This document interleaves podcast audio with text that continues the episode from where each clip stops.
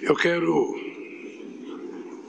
primeiro cumprimentar a minha querida companheira Janja, cumprimentar a nossa querida Lu Alckmin, cumprimentar o meu querido vice-presidente da República, Geraldo Alckmin, e cumprimentar um homem que tem muito a ver com a consolidação do processo democrático brasileiro, que é o presidente José Sarney.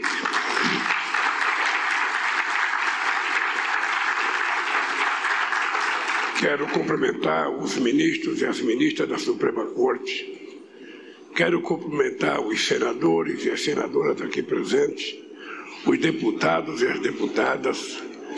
Quero cumprimentar os ministros de Estado do Brasil e as ministras que estão aqui.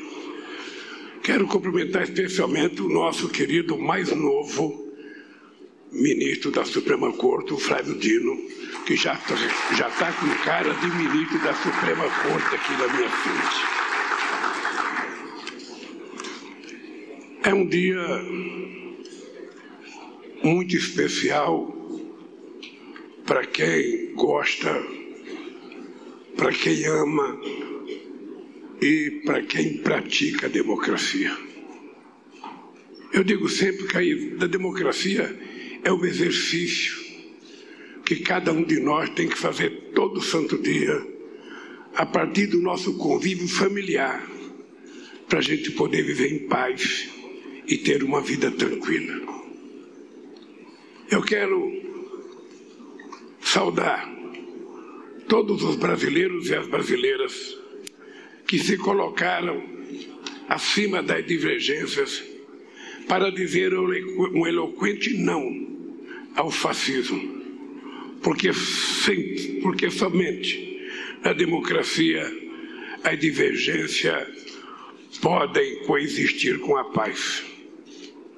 Quero fazer uma saudação especial a todos e todos que no dia seguinte à tentativa do golpe caminharam de braços dados do Palácio do Planalto até a Suprema Corte em defesa da democracia. Nunca uma caminhada tão curta teve tanto significado na história do nosso país.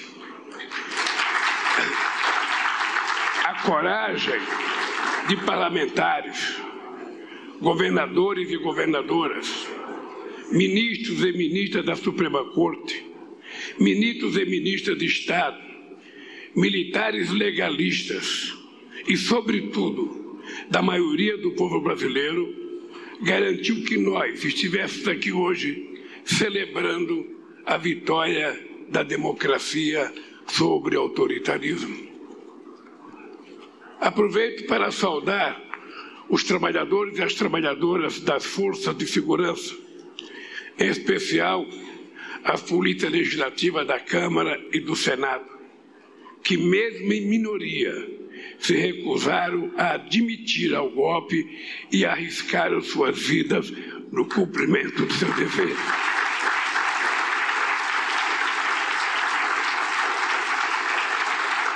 Eu disse ao presidente Pacheco que um dia eu gostaria de vir aqui pessoalmente cumprimentar as polícias do Senado pelo ato de coragem e responsabilidade que tiveram naquele fadídico 8 de janeiro.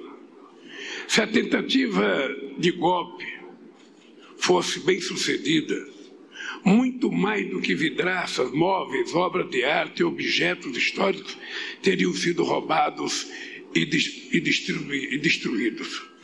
A vontade soberana do povo brasileiro, expressa nas urnas, teria sido roubada e a democracia teria sido destruída. A essa altura, o Brasil estaria mergulhado no caos econômico e social. O combate à fome e à desigualdade teria votado a estaca zero. Nosso país estaria novamente isolado do mundo e a Amazônia em pouco tempo reduzida a cinzas para a boiada e o garimpo ilegal, ilegal passarem. Adversários políticos e autoridades constituídas poderiam ser fuzilados ou enforcados em praça pública. a julgar por aquilo que o ex-presidente golpista pregou em campanha e seus seguidores tramaram na rede, tramam nas redes sociais. Todos aqueles que financiaram, planejaram e executaram a tentativa de golpe devem ser exemplarmente punidos.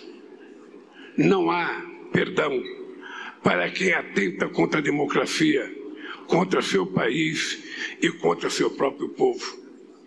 O perdão soaria como impunidade, e a impunidade como salvo-conduto para novos atos terroristas no nosso país. Salvamos a democracia. Mas a democracia nunca está pronta. Precisa ser construída e cuidada todo santo dia. A democracia é imperfeita, porque somos humanos e, portanto, imperfeitos. Mas temos todos e todas, o dever de unir esforços para aperfeiçoá-la todo santo dia. Minhas amigas e meus amigos, a fome é inimiga da democracia. Não haverá democracia plena enquanto persistir as desigualdades, seja de renda, raça, gênero, orientação sexual, acesso à saúde, educação e demais serviços públicos. Uma criança sem acesso à educação não aprenderá jamais o significado da palavra democracia. Um pai ou uma mãe de família no semáforo empunhando um cartaz escrito: Me ajudem, pelo amor de Deus. Tão pouco saberá o que é democracia. Aperfeiçoar a democracia é reconhecer que democracia para poucos não é bem uma democracia. Se formos capazes, se formos capazes de deixar a divergência de lado para defendermos o regime democrático, somos também capazes de nos unirmos para construir um país mais justo e menos desigual.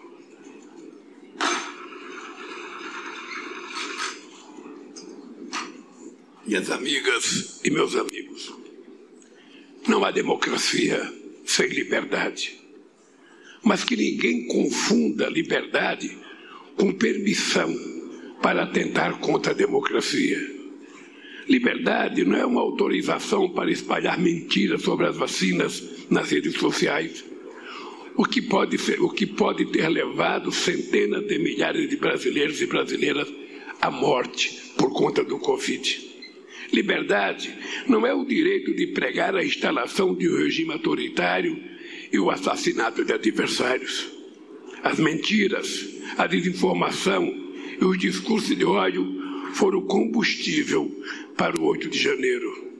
Nossa democracia estará sob constante ameaça enquanto não formos firmes na regulação das redes sociais. Nos dias nos dias, semanas e meses que se seguiram à tentativa de golpe, reformamos as sedes dos três poderes. Trocamos vidraças, removemos sujeira, restauramos obras de arte, recuperamos objetos históricos. E, acima de tudo, reafirmamos o valor da democracia para o Brasil e para o mundo.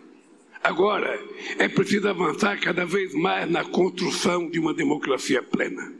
Uma democracia que se traduz em igualdade de direitos e oportunidades, que promova a melhoria da qualidade de vida, sobretudo para quem mais precisa. Estamos nessa caminhada e chegaremos mais longe se caminharmos de braços dados. Eu queria dizer para vocês, e sobretudo aos companheiros da Suprema Corte e ao presidente do Supremo Tribunal Eleitoral, quando alguém colocar dúvida sobre a democracia no Brasil, seria importante que vocês não tivessem receio de utilizar a minha história e a história do meu partido como garante da existência inabalável da democracia nesse país.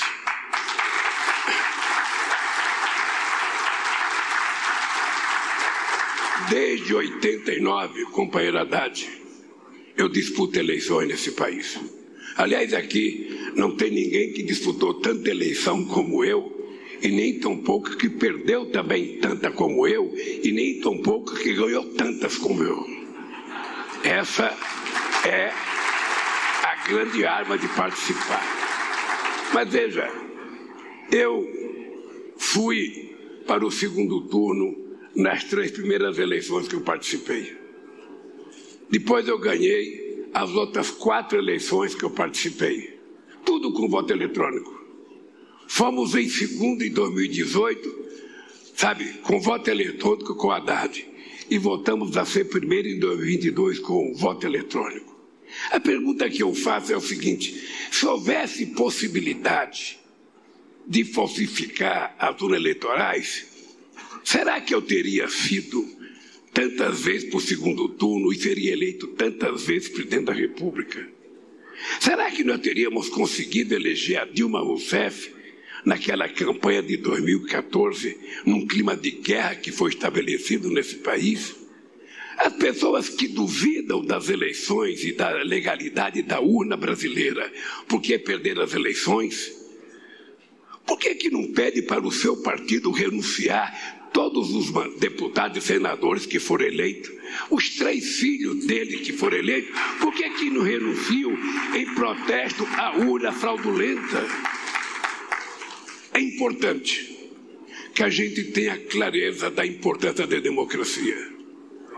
Eu, ministro Barroso, e meu querido presidente do Senado, em 95, em 85, eu dei uma declaração dizendo que eu não acreditava que um operário pudesse chegar à presidência da República pela via do voto. Eu achava impossível. Quatro anos depois, eu fui para o segundo turno, tendo quase 47% dos votos do segundo turno. Aí eu pensei, dá para ganhar com a eleição. Tentei mais três vezes, perdi as três vezes, mas continuo acreditando, dá para ganhar porque somente a democracia e somente o exercício da democracia pode permitir que um país do tamanho do Brasil tenha primeira vez na sua história uma alternância de poder que permite que um metalúrgico chegue à presidência da República. Portanto, eu quero terminar, quero terminar o meu discurso renovando o que disse no meu discurso de posse neste mesmo Congresso Nacional. Viva a democracia e democracia sempre!